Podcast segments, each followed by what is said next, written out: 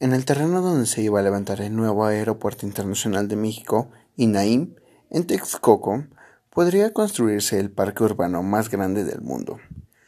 El proyecto ecológico con el cual se buscaría la recuperación del valle que comprende el ex lago de Texcoco estaría a cargo del arquitecto Iñaki Echeverría. En 2010, antes de que se anunciara la construcción del nuevo aeropuerto, Echeverría encabezó un proyecto que se denomina Parque Ecológico Lago de Texcoco, en una superficie de terreno de 143 millones de metros cuadrados. Este espacio ubicado en el borde de la zona metropolitana de la Ciudad de México puede hoy ser reclamado como una nueva ecología e incorpore naturaleza, cultura e infraestructura, una ecología cultural se lee en el proyecto disponible en su página web.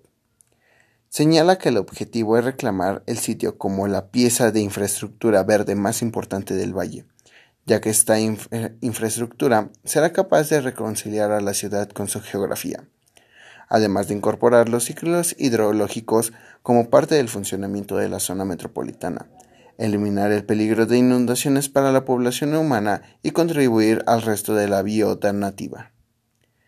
Las estrategias de intervención buscan restaurar el sitio, permitiendo que se lleven a cabo procesos a corto y largo plazo, a través de la reforestación, la vegetación y la reintroducción de especies. Se pretende fomentar la recuperación del ecosistema perdido, explica.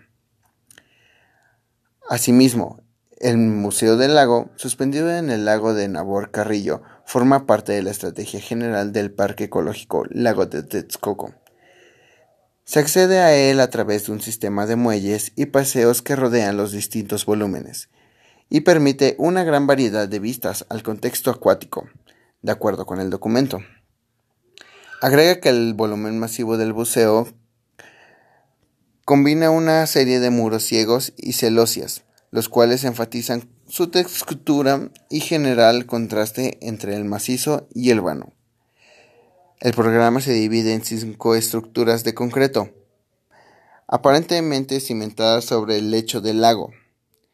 Estas áreas del parque servirán para albercas actividades inusuales en la Ciudad de México, como el canoaje deportivo de vela, ciclismo de montaña, excursiones y observación de flora y fauna, creando en la zona una nueva relación con el medio ambiente y fomentando una conciencia ecológica sobre el proyecto, apunta.